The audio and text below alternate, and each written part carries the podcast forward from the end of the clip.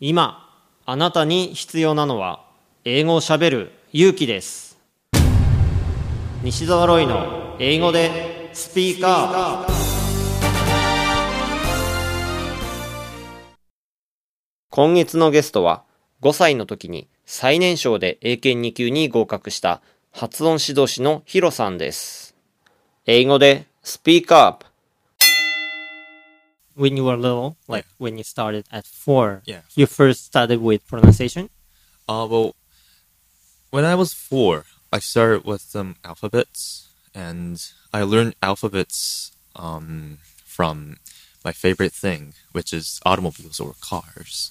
And I've studied many things um, using my favorite things, cars.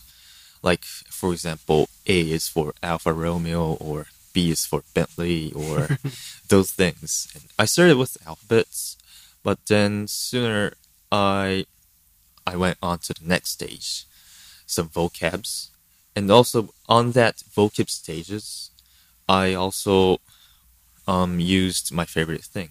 It's like cars, like car names, for example, like absolute.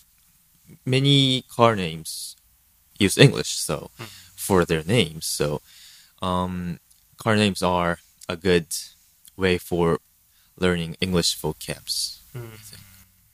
I heard that you have a lot of cars. I mean, mini Toy cars. toy cars. yeah. How many Um, do you have? I haven't calculated it all, but I think now it's around like four thousand or four thousand five hundred, maybe. Four thousand. yeah, four K. Where, where do you you know put them?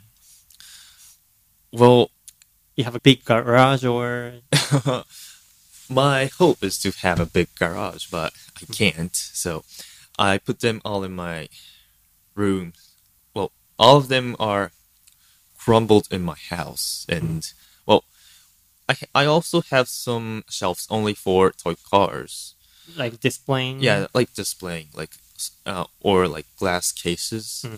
But recently, I've I've had a problem that those shelves are not enough for my collections, so I just put them and stack them up on the floor because I don't have enough space. I have to.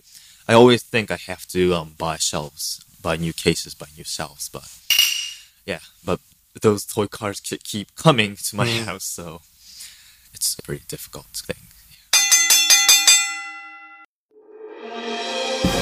き方に秘訣あり。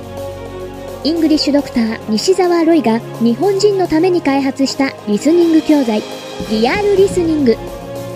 誰も教えてくれなかった英語の聞き方の秘訣を教えます。